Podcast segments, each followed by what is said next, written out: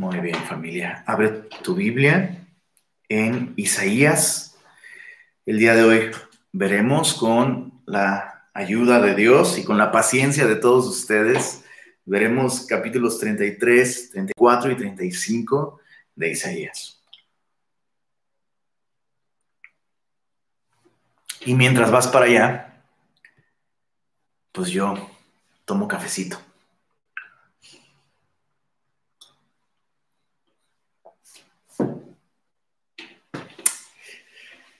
Muy bien.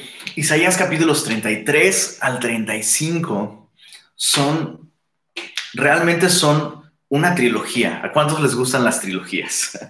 Esos, tres capítulos realmente son una trilogía que le dan, le dan cierre a toda esta sección profética en la que se habla del fin de los tiempos. Entonces, estos tres capítulos realmente son el fin del fin de los tiempos. ¿Se entendió? Capítulos 33 al 35 describen el fin del fin de los tiempos. Y a partir del capítulo 36 hasta el capítulo 39, eh, encontramos una sección histórica, es decir, una sección en la que Isaías ya no está profetizando eventos en el futuro, sino eh, es una sección en la que Isaías registra de hecho el cumplimiento cercano y parcial de estas profecías. ¿Se, entiende? ¿Recuerda? Recuerda, por favor, que la profecía bíblica debe leerse y debe interpretarse con, lentes bifocales. ¿Recuerdas esos lentes bifocales? Una parte del lente te permite ver cerca y otra parte te permite ver lejos. Bueno, es lo mismo con la profecía bíblica. En los capítulos 33 al 35 se describen profecías que van a tener un cumplimiento inmediato con Sennacherib, el rey de Asiria, en tiempo de Ezequías, rey de Judá. Pero el cumplimiento profético pleno, absoluto de estas profecías tendrá que ver con el antiguo. Con esto en mente, y antes de hacerte más bolas, capítulo 33, Dice así, ay de ti que saqueas y nunca fuiste saqueado. Parafraseándolo, ay de ti que agandallaste y nunca te agandallaron, ¿no? O, parafraseándolo aún más, el que ríe al último, ríe mejor. Ay de ti que te la pasaste buleando y nunca fuiste buleado, porque te va a llegar, dice, dice aquí. Ay de ti que haces deslealtad, bien que nadie contra ti la hizo cuando acabes de saquear, serás tú saqueado y cuando acabes de hacer deslealtad, se hará contra ti.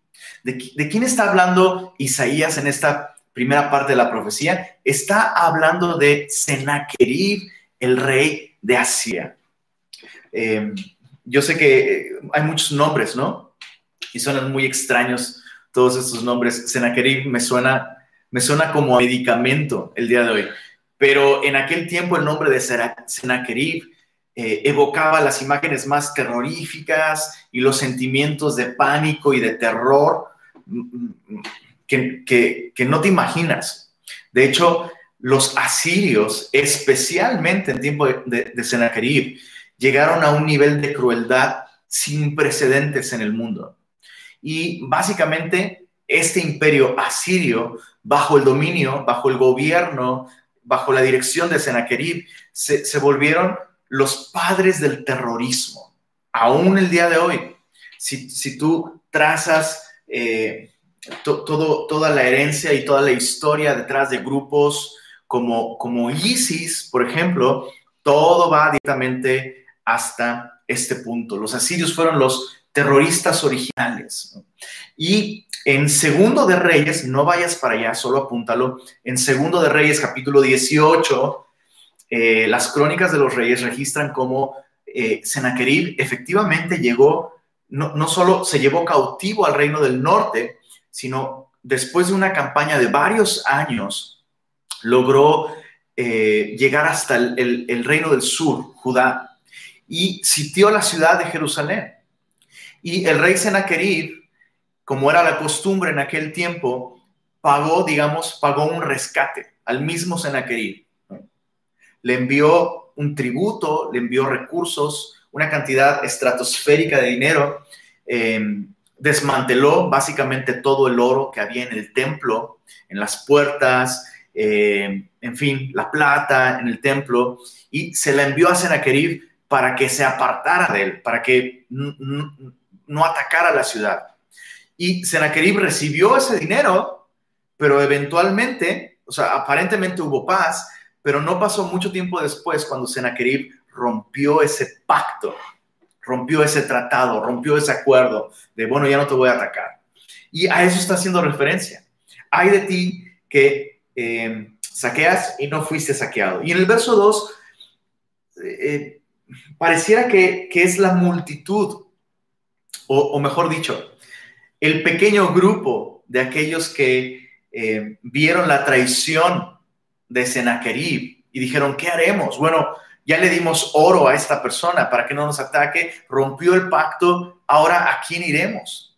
Y es entonces cuando se evoca esta oración. De hecho, el segundo libro de, Reyes, capítulo 18 en adelante, describen cómo el rey Ezequías va al templo y lleva las cartas en donde Sennacherib eh, les anuncia que va ahí y va a sitiar la ciudad y va a atacarles y listo. Y dice el verso 2, oh Jehová, ten misericordia de nosotros.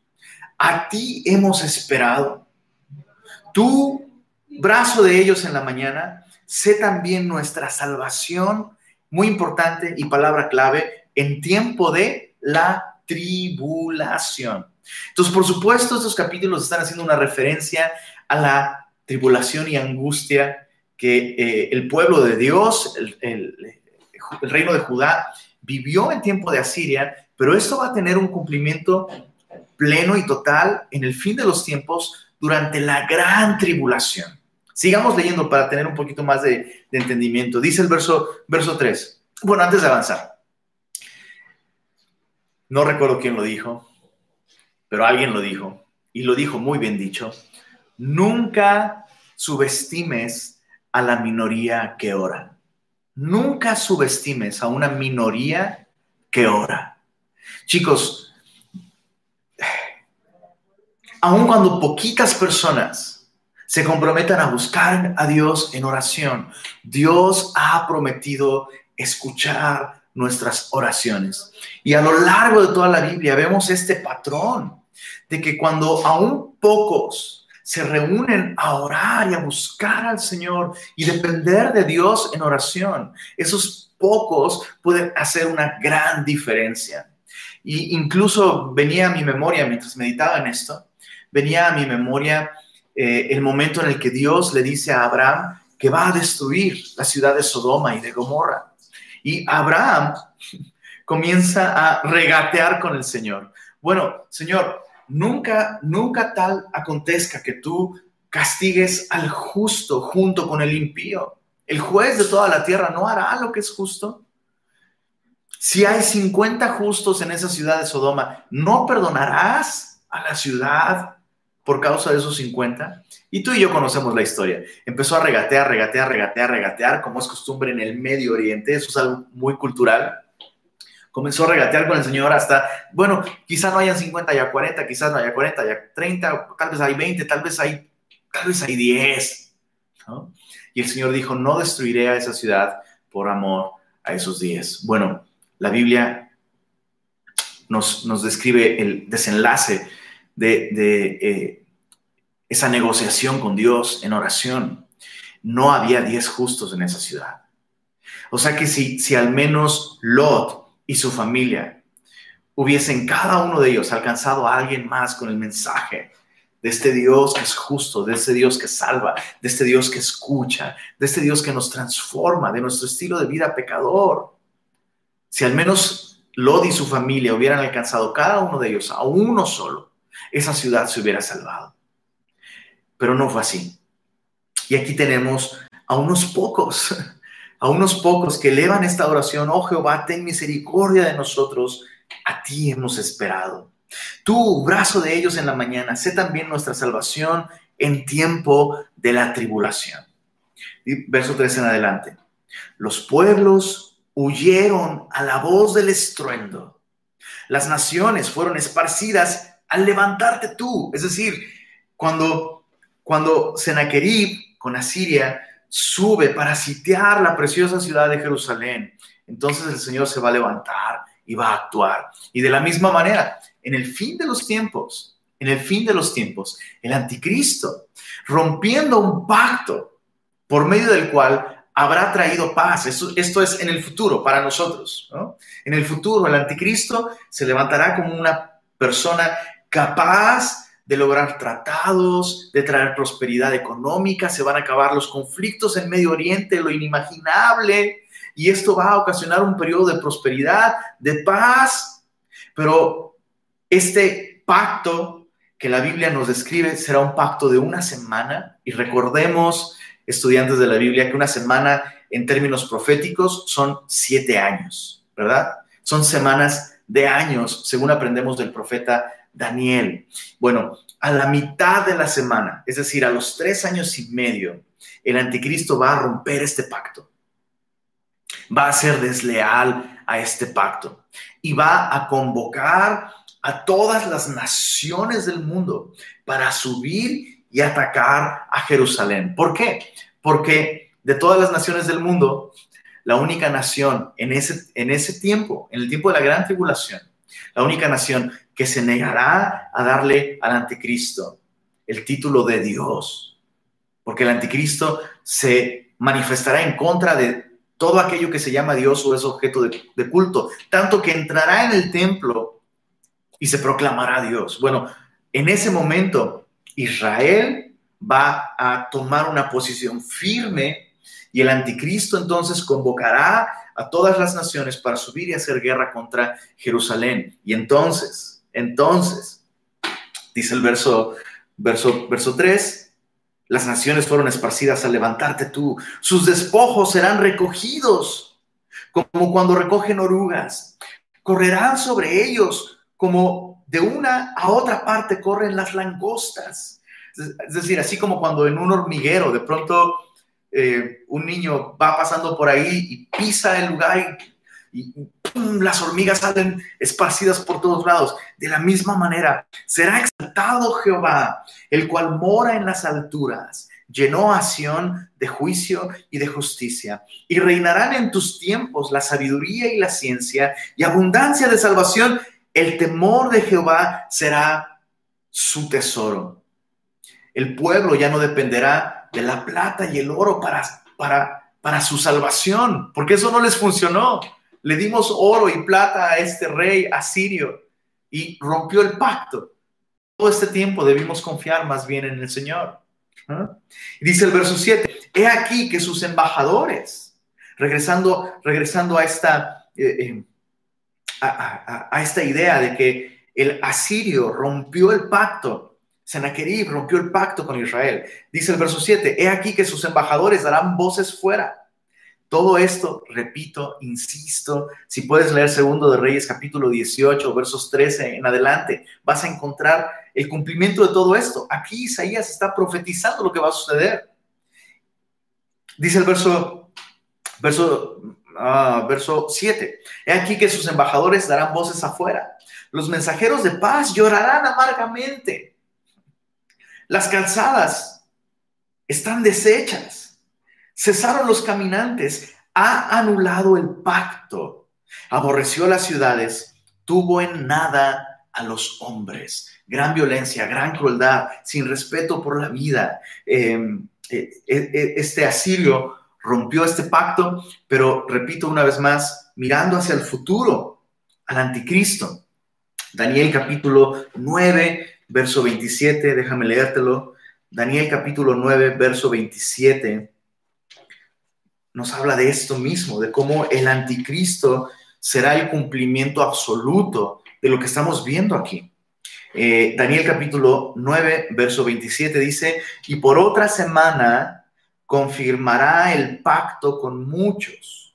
A la mitad de la semana hará cesar el sacrificio y la ofrenda, lo que significa que el anticristo traerá paz al mundo, hará pactos con muchos. Estos pactos permitirán que Israel vuelva a edificar un templo y esto va a permitir que Israel vuelva a reanudar todo el sistema de sacrificios. Se van a volver a ofrecer sacrificios en un templo nuevo. Evidentemente esto, eh, esto requiere que haya un templo, ¿no? Para que se cumpla. Y esto entonces significa que esto va a ser en el futuro. Esto aún no se ha cumplido, ¿verdad? Y, lo, interesante es que entonces a la mitad de este, de este tratado de siete años, ¿no? a la mitad de esos siete años, el anticristo va a decir, ya no van a ofrecer sacrificios a Jehová, ahora me van a ofrecer sacrificios a mí. No queremos, entonces vamos, entonces tienen prohibido ofrecer sacrificios. Y otra vez, recuerda, y eso es muy importante, semilloso, la profecía bíblica va mucho más allá de simplemente eh, pronosticar, ¿no? O predecir que algo va a suceder. La profecía bíblica una y otra vez nos presenta estos modelos, estos moldes. ¿No? Nabucodonosor hizo exactamente esto mismo con Daniel hizo un edicto en el que prohibía que se adorara o se orara a ninguna otra deidad, sino solamente a Nabucodonosor. Eh, en el caso de Faraón, sucedió lo mismo también. Eventualmente Faraón se convirtió él mismo en una deidad. Y eso, eso implicaba siempre, en cada uno de esos momentos, implicaba el exterminio del pueblo judío. Lo mismo vemos con Esther y, Mardoqueo. Entonces la historia, la historia una y otra vez nos repite este, esta misma tendencia de literalmente destruir al pueblo de Israel. ¿Por qué? Porque el pueblo de Israel es aquel que recibió el pacto, las promesas, las escrituras. Por eso es tan importante, por eso es que eh, mucha gente no entiende, bueno, ¿por qué tanto rollo con que Israel ocupe su territorio y construya un templo? ¿Por qué, ¿Por qué no pueden en cualquier lado? Porque entonces eso eh, anularía la veracidad de las escrituras, tan sencillamente como eso. Y yo sé que algunas veces es difícil para nosotros como cristianos. Bueno, ¿y eso qué tiene que ver conmigo y mis problemas matrimoniales? ¿Eso qué tiene que ver conmigo y mis problemas como joven eh, o con mis luchas? Tiene todo que ver. Tiene todo que ver. Porque el Dios que puede salvarte a ti y a mí, el Dios que es fiel contigo y conmigo, es fiel con la nación de Israel. Y Dios no ha desechado a su pueblo. Dios no ha desechado a su pueblo. Y el hecho de que el día de hoy Israel se encuentre en su territorio y el hecho de que cada vez que, que aparecen noticias que que nos hablan de que haya avances en torno a que Israel pudiera volver a reiniciar un sistema de sacrificios, pudiera volver a construirse un templo, nuestros corazones deben arder. ¿Por qué? Escucha esto. Porque, porque antes de que el anticristo se levante, logre tratados de paz que permitan que Israel construya un nuevo templo, antes de que eso suceda, tú y yo vamos a ser arrebatados en las nubes, porque el Señor Jesús va a volver por nosotros. Los siete años, eso es importante, los siete años de tribulación en la tierra, la iglesia no va a estar aquí. Vamos a ser arrebatados juntamente con el Señor y estaremos con Él por siempre a partir de ese momento. Pero por siete años de tribulación en la tierra, nosotros estaremos siete años, siete días, las bodas del Cordero en el cielo. Eso es importante para nosotros. Es muy importante. Entonces, tú y yo como cristianos no estamos esperando ni a la bestia, ni al anticristo, aunque la Biblia dice que el espíritu del anticristo ya está operando en el mundo y aunque también hay muchas bestias en todo sentido, grandes, animales con gran poder eh, político, como lo describe Daniel, interesante, interesante, interesante, muy interesante. Estas grandes bestias que, que Daniel describe como metales preciosos, los imperios del mundo antiguo, Juan las describe como enormes bestias, mucho poder, pero destrozan, destruyen con su poder. Tú y yo no estamos esperando nada de eso. Tú y yo estamos esperando a nuestro precioso Rey y Salvador, Jesucristo. Estamos esperando eso. Entonces, estas cosas deben llevarnos a comprender lo que va a suceder en el futuro, pero debe transformar la manera en la que vivimos en el presente.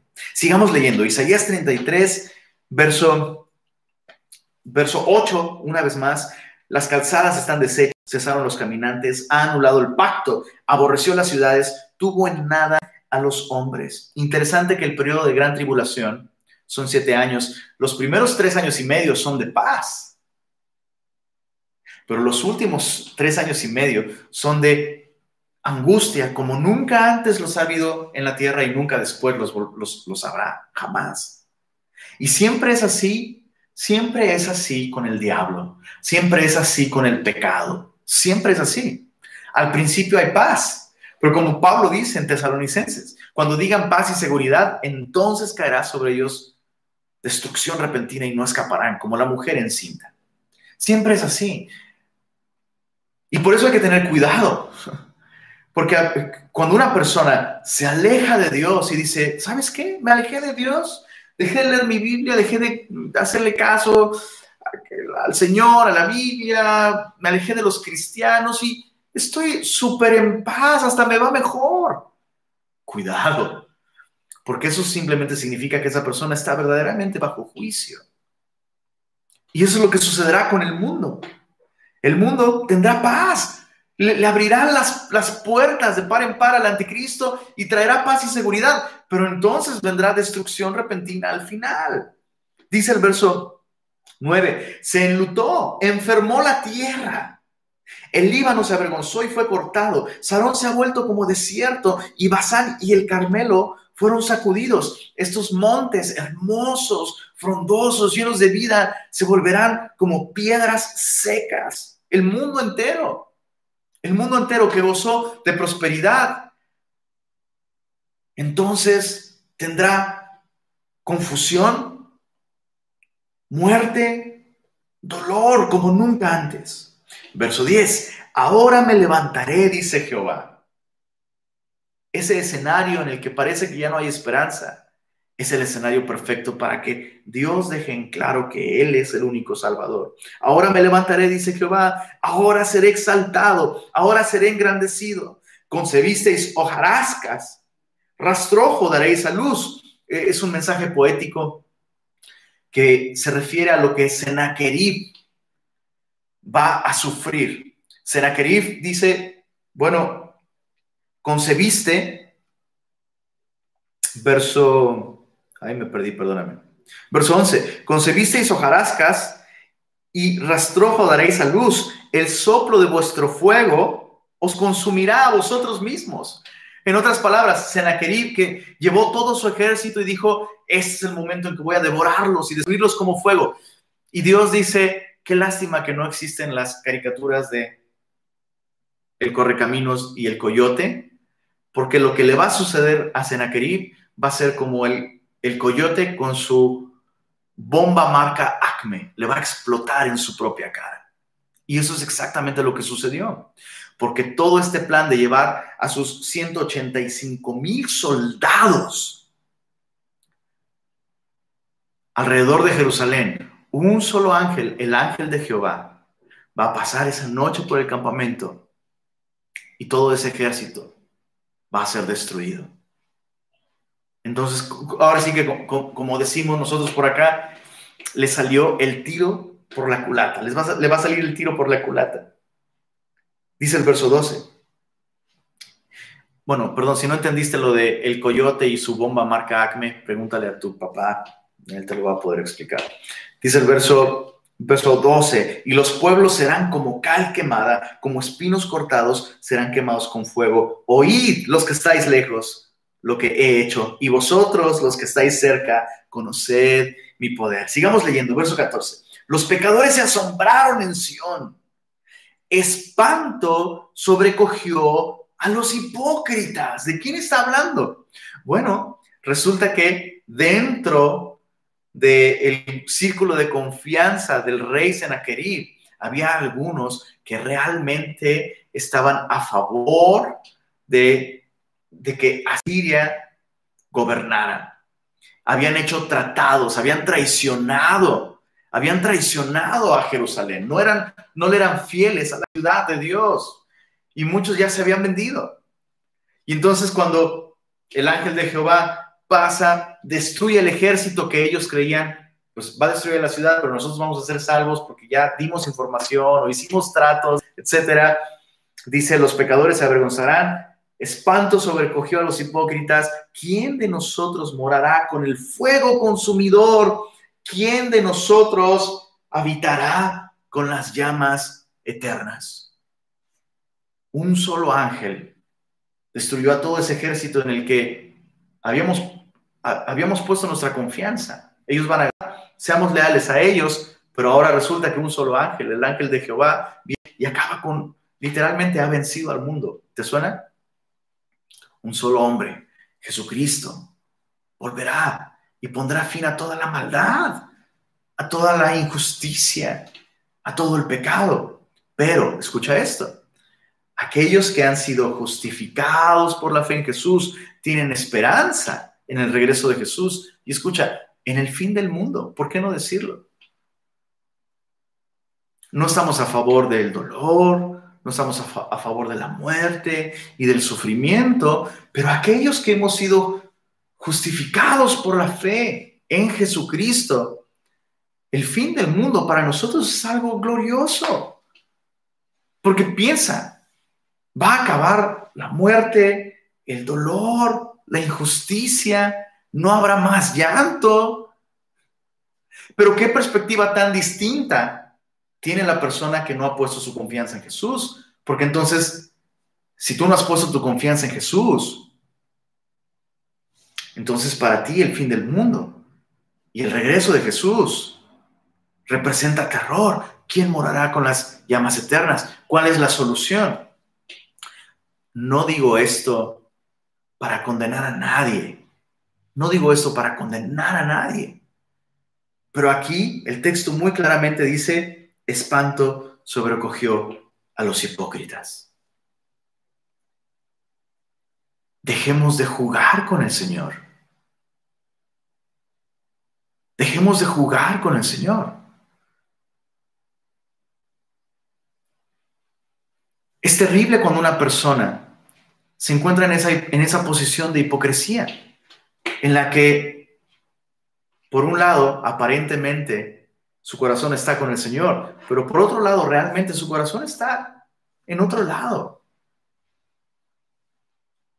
Y su confianza no está realmente depositada en Jesús, sino en el dinero, en la búsqueda de felicidad propia y sueños personales, aun cuando eso signifique pecar contra el Señor. Y es terrible porque esa persona vive engañada, así como estos. Crecieron eh, como parte del pueblo de Dios, pero sus corazones no estaban rendidos a Dios. Y cuando Dios intervino, lejos de traer eso esperanza, sus corazones se llenaron de asombro y de terror. ¿Quién morará con las llamas eternas? Por eso Jesús eh, estas son palabras de Jesús. Chicos, necesitamos tener una perspectiva de Jesús completa.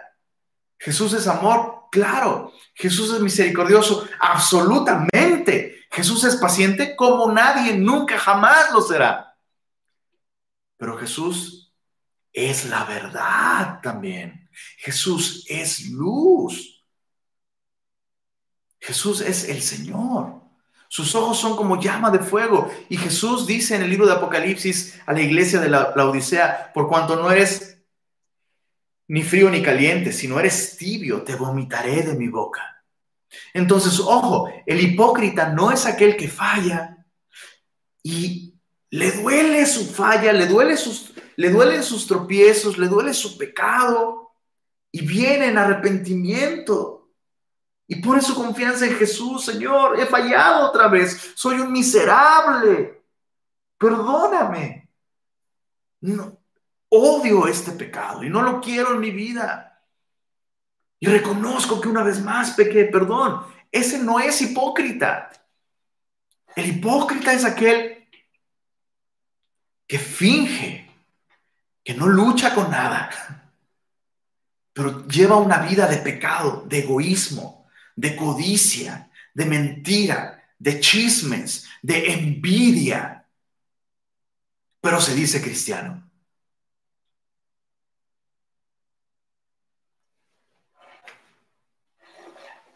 Hay demasiado del Señor, hay demasiado de su palabra en esas personas para que disfruten plenamente del mundo.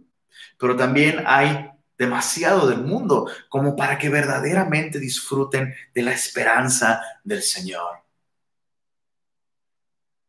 ¿Qué representa la venida de Cristo para ti? ¿Qué representa realmente el fin del mundo para ti? Si reproduce angustia, una de dos, tal vez no habías escuchado que realmente el Señor ha prometido traer cielos nuevos y tierra nueva. Y entonces ahora lo sabes. Pero si ya lo sabías y la venida del Señor y el fin de las cosas como las conocemos representa para ti terror. Entonces necesitas dejar a un lado esa vida doble y rendirte completamente a Jesús. Poner tu esperanza en Él. Verso, verso 15, respondiendo a esta pregunta, ¿quién de nosotros habitará con las llamas eternas? Verso 15, Isaías 33, verso 15, el que camina en justicia y habla lo recto. El que aborrece la ganancia de violencias, el que sacude sus manos para no recibir cohecho, el que tapa sus oídos para no oír propuestas sanguinarias, el que cierra sus ojos para no ver cosa mala. Este habitará en las alturas, fortaleza de rocas, será su hogar de refugio, se, le dará su pan y sus aguas serán seguras. ¿Quién de nosotros cabe en esta descripción? Nadie. Nadie. Todos hemos visto, todos hemos oído todos hemos hecho cosas que no le agradan a Dios.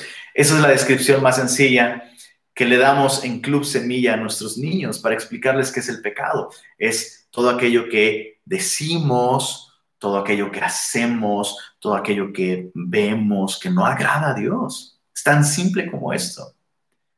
Y todos nosotros en la práctica, tarde o temprano hacemos este tipo de cosas. Pero posicionalmente, si tú has confiado en Jesús, la vida perfecta que Jesús vivió, con sus ojos, con sus oídos, con sus labios, con sus manos, su justicia perfecta nos es atribuida a ti y a mí.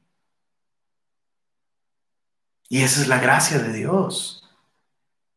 Esa justicia perfecta nos es dada a nosotros. Y entonces sí, mira, verso 17, Isaías 33, tus ojos verán al rey en su hermosura. Tus ojos verán la tierra que está lejos. Para Israel eso significaba volver a ver los territorios más recónditos de Israel, una vez más siendo del dominio de Israel. Recuerda que Israel conquistó solo el 10% en sus mejores momentos. Conquistó solo el 10% de su tierra de la tierra que Dios le había prometido. Entonces, para Israel, eso significa, hey, tus ojos van a ver al rey en su hermosura y todo lo que Dios le había dicho a Abraham que sería de Israel, tus ojos verán las tierras lejanas. Pero para nosotros eso significa ver a Jesús en todo su esplendor, en toda su gloria y ver cielos nuevos y tierra nueva. Verso, verso 18, tu corazón imaginará el espanto y dirá, ¿qué es el escriba? ¿Qué del pesador de tributo? ¿Qué del que pone en lista las casas más insignes? Eh, es un poco difícil esa traducción para nosotros, pero básicamente lo que Dios está diciendo es todo aquello que te causaba terror, toda la opresión, el peso de tus opresores, cobrándote tributo, confiscándote las casas más hermosas, va a ser como, oye, lo soñé o realmente pasó. Ya ni me acuerdo. Será como, como despertar de esa pesadilla y decir, pareció real, pero es, solo fue un sueño, no pasó. Así de grande será el consuelo y el alivio que traerá nuestro rey cuando gobierne este mundo. No verás a aquel pueblo orgulloso, verso 19, pueblo de lengua difícil de entender, de lengua tartamuda que no comprendas. No serás llevado cautivo. Mira a Sión, ciudad de nuestras fiestas solemnes. Tus ojos verán a Jerusalén, morada de quietud, tienda que no será desarmada, ni serán arrancadas sus estacas, ni ninguna de sus cuerdas será rota porque ciertamente allí será Jehová para con nosotros fuerte, lugar de ríos, de arroyos muy anchos, por el cual no andará galera de remos, ni por él pasará gran nave. Y eso sí, eso es muy loco porque Jerusalén no es un lugar de ríos. El único río que, que realmente es importante en en, Jerusalén, bueno, en, Israel, perdón, es el Jordán. Y va a parar al mar de Galilea. Y tenemos otro mar importante que es el mar muerto. Pero realmente la tierra de Israel no es una tierra que tú digas, ay, qué tierra tan fértil y tan próspera y tan... No, es, realmente es una tierra, es una zona desértica no hay grandes recursos naturales. Pero de pronto dice, hey, allí será Jehová para con nosotros fuerte, será lugar de ríos, de arroyos muy anchos. Bueno, la Biblia nos dice en el libro de Zacarías, capítulo 14, verso 4, te lo voy a leer. Zacarías 14, verso 4.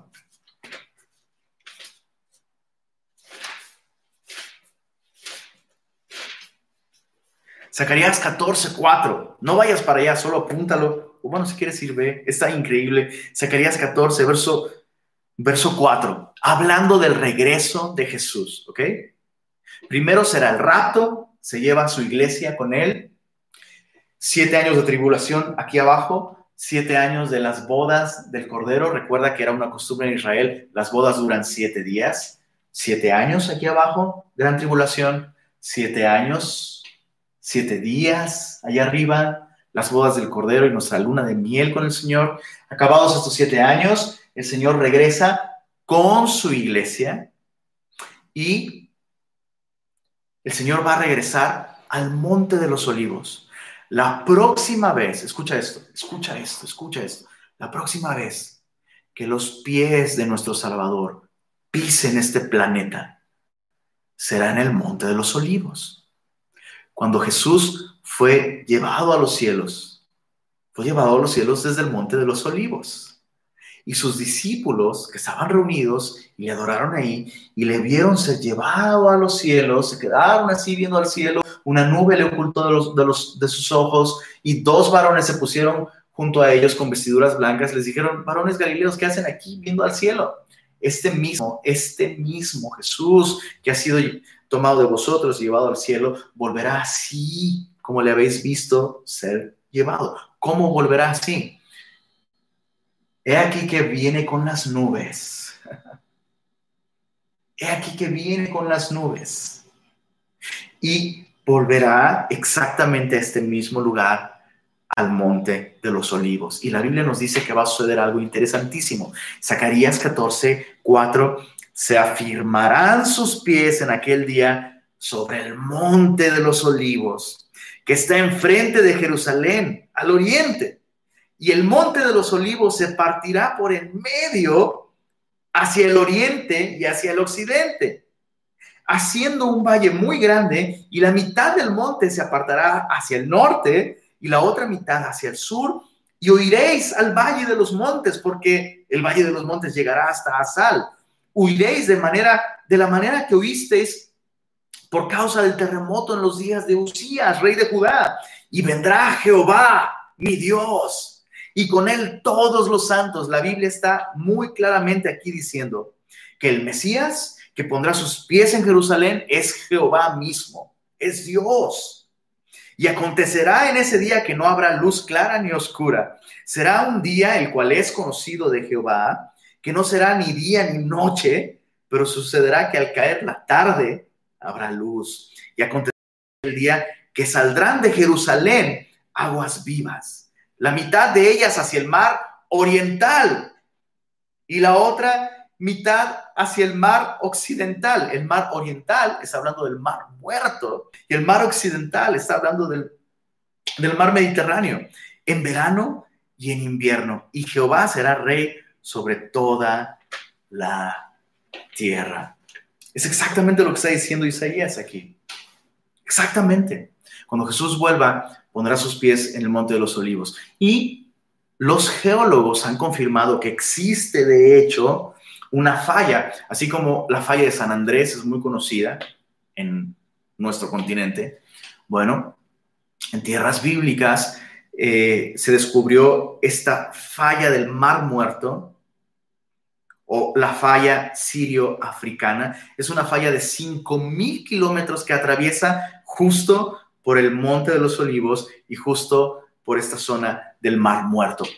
Y entonces cuando Jesús venga, no me quiero clavar más en historia, pero cuando Jesús venga, esa falla tectónica va a activarse, provocando cambios impresionantes en la topografía y transformando esa tierra árida en una tierra fructífera, bella, hermosa. Verso 22. Porque Jehová es nuestro juez, Jehová es nuestro legislador, Jehová es nuestro rey. Ahí están los tres poderes. Él mismo nos salvará. ¿Qué aprendemos de todo esto? No podemos experimentar la vida, la plenitud y la paz verdadera, a menos que Jesús sea nuestro juez, nuestro legislador, nuestro rey y nuestro salvador. Y Él sacude nuestro mundo es como un terremoto, es como este terremoto, todo se sacude, todo se cae. Es imposible experimentar esta paz a menos que Jesús sea nuestro juez y nos juzgue. Pecador, condenado a muerte, nuestro legislador, el pecado es muerte. Nuestro rey. Recuerda que en ese tiempo el rey daba la vida y la muerte, pero también nuestro salvador. Cuando aceptamos nuestra condición cuando aceptamos el veredicto de Jesús diciéndonos, has pecado, la paga del pecado es muerte, pero yo he venido a darte vida y vida en abundancia. Entonces, después de ese terremoto viene la prosperidad, la paz, la calma. Verso 23, tus cuerdas se aflojaron, no afirmaron su mástil, ni entesaron la vela. Se repartirá entonces botín de muchos despojos, los cojos arrebatarán el botín hablando de la salvación que Dios traerá cuando el ángel de Jehová pase sobre el campamento de los asirios y dejarán todo su botín. Venían a destruirlos y terminaron dejándoles riquezas y, un gran botín. No dirá el morador, estoy enfermo, al pueblo que more en, aquel, eh, en ella, perdón, al pueblo que more en ella le será perdonada la iniquidad. Capítulo 34. Acercaos naciones Juntaos para, para oír y vosotros pueblos escuchad. Oiga la tierra y cuanto hay en ella, el mundo y todo lo que produce. Una vez más, Isaías está hablando de eventos que tuvieron un cumplimiento inmediato y parcial, pero también está hablando de eventos globales que tendrán un cumplimiento pleno en aquel día. Capítulo 33 vimos cómo Dios va a enfrentar al anticristo y va a liberar a su pueblo capítulo 34, vemos cómo lo va a hacer. La batalla de Armagedón, la batalla final. Verso 2, porque Jehová está airado contra todas las naciones e indignado contra todo el ejército de ellas. Las destruirá y las entregará al matadero. Una vez más, el mundo entero, las naciones enteras, yendo detrás del anticristo, oponiéndose contra el concepto bíblico, el concepto de la nación de Israel, del pueblo de Dios, de que hay un solo Dios. Todas las naciones apoyarán al anticristo en esta rebelión en contra de este Dios único y absoluto. Y entonces Dios va a poner un fin a eso. Verso 3. Los muertos de ellas serán arrojados y de sus cadáveres se levantará hedor y los montes se disolverán por la sangre de ellos. El libro de Apocalipsis capítulo 14, verso 20, describe esta batalla final y describe la sangre de todos estos ejércitos, de todas las naciones, llegando hasta la altura del freno de los caballos. Es una escena, es una escena realmente terrorífica. Y hay algo que aprender de esto. Porque el anticristo que sube contra el pueblo de Dios, realmente su guerra no es contra el pueblo de Dios, sino contra el Dios que rescató a ese pueblo.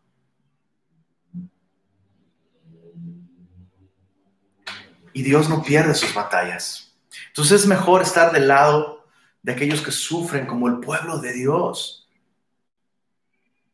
que gozar de esta prosperidad y esta paz aparente de aquellos que se alejan y se rebelan en contra de Dios. Verso Verso 4, todo el ejército de los cielos se disolverá y se enrollarán los cielos como un libro y caerá todo su ejército como se cae la hoja de la parra y como se cae la de la higuera. Entonces, como cuando alguien sacude un árbol y comienzan a caer las hojas y los frutos, cuando, cuando el Mesías vuelva para esta batalla final, va a haber un gran cambio, no solamente repito, en, la topografía del mundo, sino va a haber un gran, ¿cómo decirlo?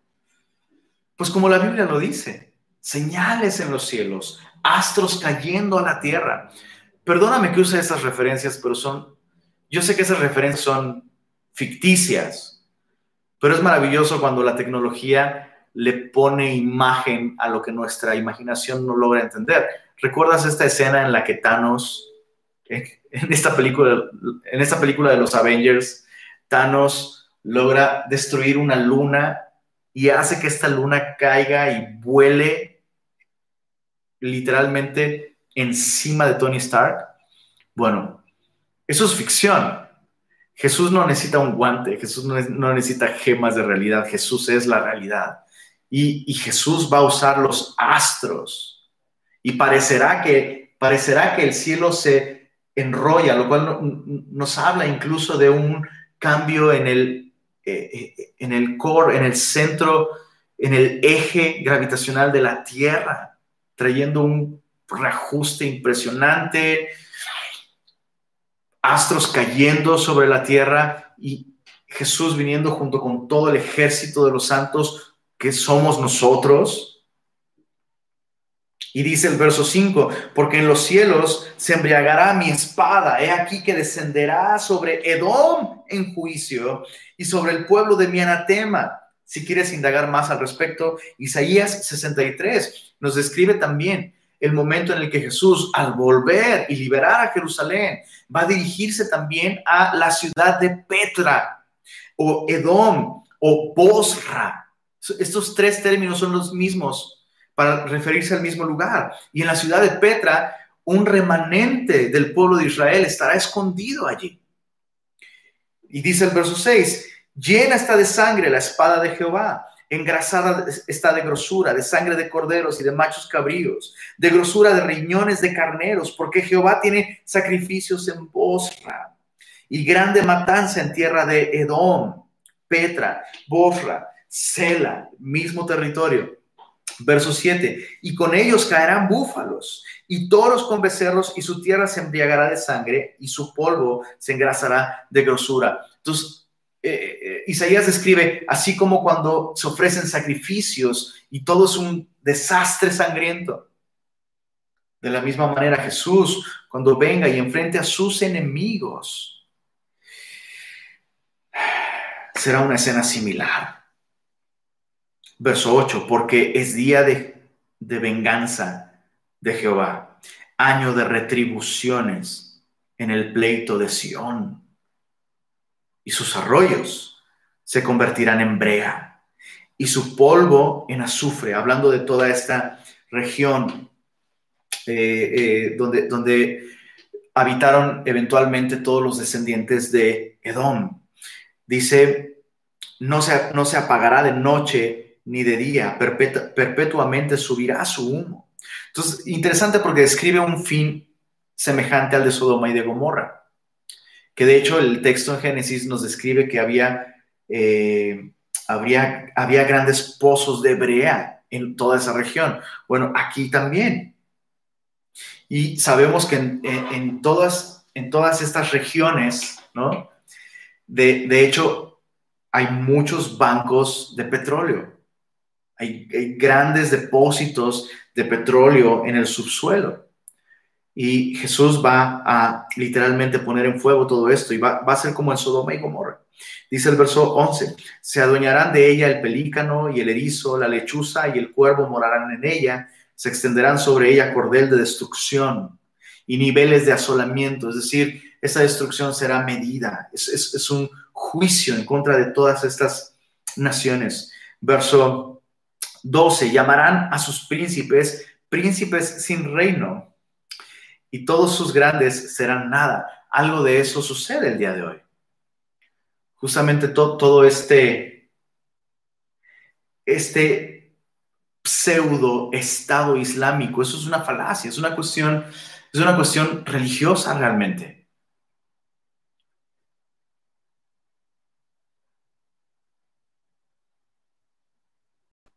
Príncipes de nada, reyes de nada. Verso 13. En sus alcázares crecerán espinos y ortigas y cardos en sus fortalezas, y serán morada de chacales, y patio para los pollos de, los avestruces. Las fieras del desierto se encontrarán con las hienas, y la cabra salvaje gritará a su compañero. La lechuza también tendrá allí morada, y hallará para sí reposo. Allí anidará el búho, pondrá sus huevos y sacará sus pollos. Los juntará debajo de sus alas. También se juntarán allí buitres cada uno con su compañera. Todas estas imágenes de estas fieras salvajes, pero especialmente de estas aves, nos, nos hablan incluso de una actividad de espíritus inmundos en una tierra completamente desolada y deshabitada. Jesús incluso habló de eso, de cuando un espíritu inmundo es expulsado de una persona y va por lugares desiertos. No existe nada, solo existe maldad, obscuridad. Está hablando de Dice el verso, verso 16, inquirid en el libro de Jehová. En otras palabras, lee tu Biblia. Leed. Me encanta, me encanta cómo Dios nos invita a conocerle con algo tan sencillo, disfrutable, objetivo como leer. Isaías en medio de todo esto está llamando a su pueblo a entiendan, o sea, nomás hay que leer nuestra Biblia y nuestra confianza se pondrá inmediatamente en el lugar correcto, en el Dios de la Biblia, en el Dios de la Biblia. Por eso es que insistimos, abre tu Biblia, lee tu Biblia, medita tu Biblia, memoriza tu Biblia, Toma tus decisiones basado en lo que Dios te revela a través de su palabra. Su palabra no vuelve vacía. Los cielos y la tierra pasarán, pero su palabra no pasará. Todas esas horas en tu terapeuta, todas esas horas de terapia y de lavarte el coco y, catarsis, todas esas horas invertidas en cualquier otra cosa,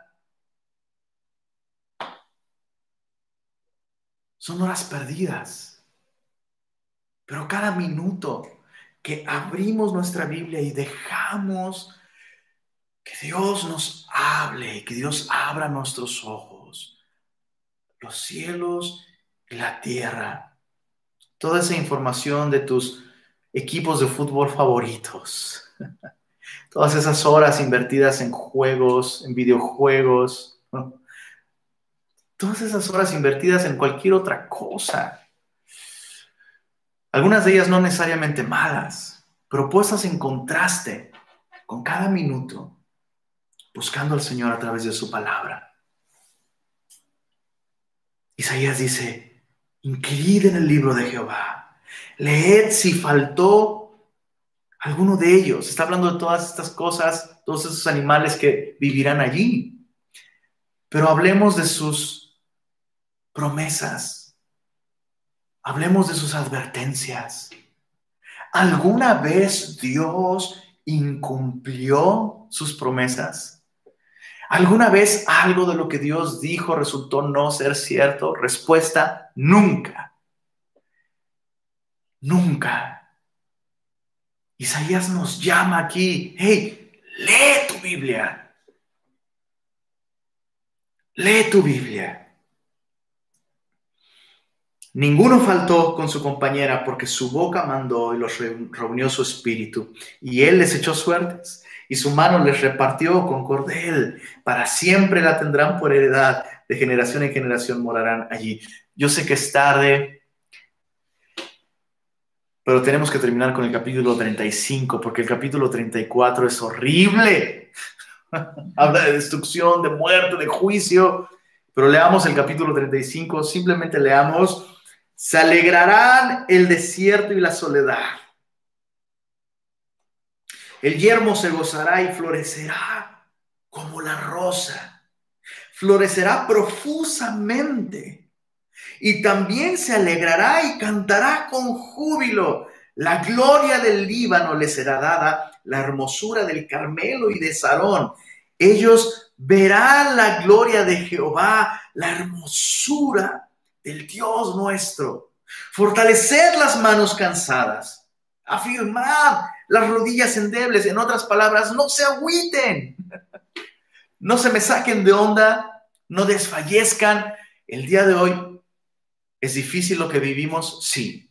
El día de hoy hay injusticia, hay incertidumbre, hay corrupción en lo político, en lo religioso. Sí. ¿Hay caos social? Sí. Pero el dolor, la injusticia, la incertidumbre, escucha esto, el reino de los hombres no tiene la palabra final. Al final, aquel Cristo que está sentado en su trono en los cielos y que hoy gobierna nuestros corazones real, literalmente gobernará este mundo y traerá su paz y su justicia. Y el mundo entero, este mundo que habrá sido tan golpeado durante esos siete años de gran tribulación, el mundo, cuando Jesús venga y gobierne físicamente, literalmente, será más hermoso que el mundo que Adán conoció y que Eva conocieron. Todas estas películas que realmente expresan el anhelo y el deseo del hombre de tener una conexión profunda y disfrutar de la naturaleza. Películas como Avatar, probablemente las has visto. Todas, todas estas películas que hablan de la conexión con el mundo y una, una naturaleza sorprendente. Eso está allí porque Dios nos creó para vivir en un mundo así. Y Jesús hará esto. El mundo volverá a florecer como nunca, jamás lo ha hecho. Y dice el verso 3, fortaleced las manos cansadas, afirmad las rodillas endebles, decida los de corazón apocado, esforzaos, no temáis. He aquí que vuestro Dios viene con retribución, con pago. Dios mismo vendrá y os salvará. Esa es nuestra esperanza, semilloso. Esa es nuestra esperanza. Tú y yo no esperamos un concepto ideal, esperamos una persona. Esperamos una persona. Me encanta porque Isaías le está hablando a gente que va a ser llevada cautiva. Dios ya dijo que eso va a suceder eventualmente en el futuro. Pero podemos enfrentar el dolor y el sufrimiento de hoy con esperanza, con valor y con certeza, porque un día nuestro Dios traerá retribución, pago, y Él mismo nos salvará. Verso 5, entonces los ojos de los ciegos serán abiertos, los oídos de los sordos se abrirán, entonces el cojo saltará como un ciervo y cantará la lengua del mudo, porque aguas serán cavadas en el desierto torrentes en la soledad. El lugar seco se convertirá en estanque y el sequedal en manaderos de aguas, en la morada de chacales. en su guarida será lugar de cañas y juncos. Y habrá allí calzada y camino, y será llamado camino de santidad. No pasará inmundo por él, sino que él mismo estará, él mismo estará, él mismo estará con ellos. El que anduviere en este camino, por torpe que sea, no se extraviará. Dios mío. No habrá allí león, ni fiera subirá por él, ni allí se hallará para que caminen los redimidos. Ahí estamos tú y yo. Escucha esto. Y los redimidos. Mira, el enfoque cambia de este rey precioso. Verás, verás su hermosura. El mundo verá la hermosura de Jesús y el mundo será hermoso porque Él es hermoso. Y eso sucederá con nosotros. Cuando le veamos, seremos transformados, seremos semejantes a Él porque le veremos tal cual Él es. El día de hoy, tú y yo podemos vivir una probadita de esa transformación que el mundo y nosotros viviremos, porque hoy le vemos como a través de un espejo y somos transformados como por el Espíritu del Señor. Por eso es tan importante tener tiempo con la Biblia. No se trata de información nada más. Se trata de comunión.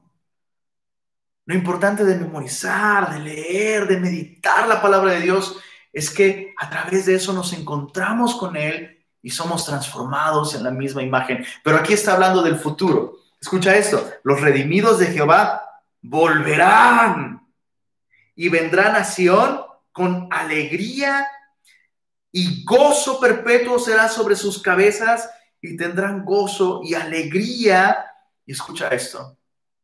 Y huirán, huirán la tristeza y el gemido. El día de hoy pareciera que la alegría y la felicidad huyen de nosotros, cristianos o no.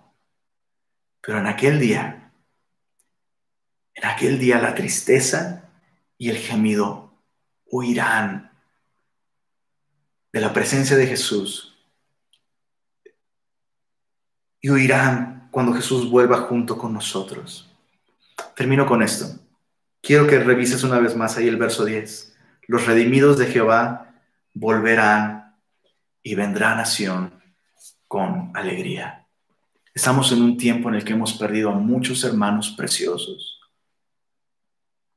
Justo esta semana, justo esta semana partió con el Señor Rafita, Rafa, o Rafita, que es este precioso hermano que servía en Semilla México.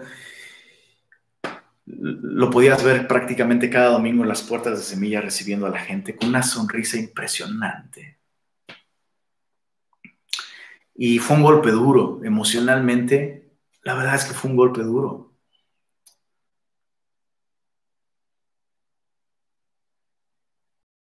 Y mientras leía este versículo, describiendo a los redimidos volviendo con alegría y con gozo perpetuo, lo primero que vino a mi mente es el rostro de Rafita, volviendo con gozo perpetuo. No hay más dolor, no hay más enfermedad, no hay más llanto, no hay más muerte. Y esa misma realidad de Rafita un día volviendo con el Señor es una realidad tuya y es una realidad mía. Y yo puedo imaginar a Rafita riendo mientras digo esto.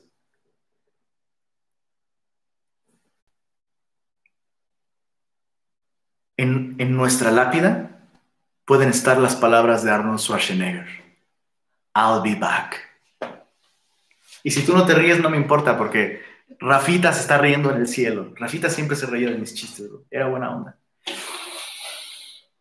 I'll be back. Es la esperanza que tú y yo tenemos. Hemos confiado en el Señor. Y no importa si una enfermedad, no importa si la edad, no importa si un evento desafortunado aparentemente termina con nosotros, por la esperanza que tenemos en Jesús, tú y yo volveremos. Volveremos, escucha esto, volveremos a reír bajo este mismo cielo sobre este mismo suelo, en la presencia de nuestro Salvador. Volveremos a estar juntos. Volveremos a adorar al Señor por siempre.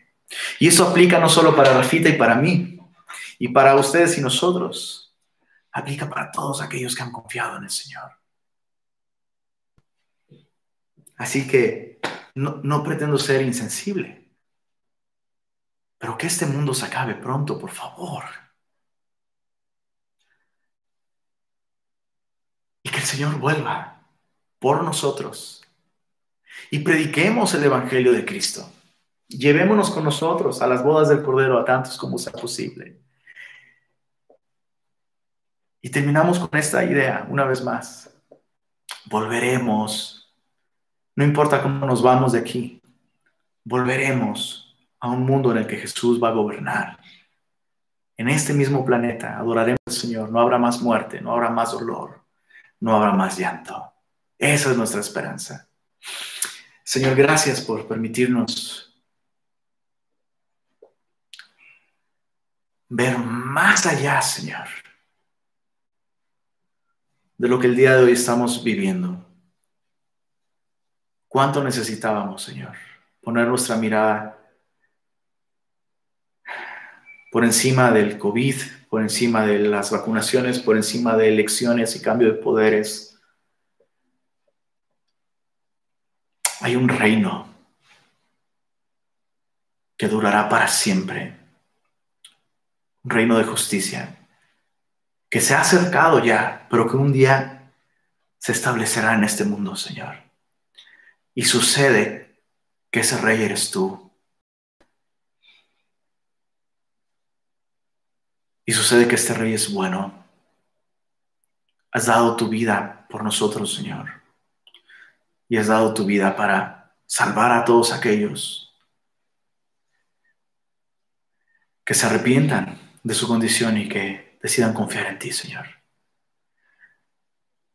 Así que ayúdanos a recordar lo importante, Señor, en medio de todo lo que está sucediendo. Permítenos tener esta esperanza ardiendo y presente en nuestro corazón y el Evangelio en nuestros labios. Gracias, Señor. Gracias por esta esperanza que nos das. Te amamos, Señor, y descansamos en ti. A ti sea la gloria, Jesús. Amén.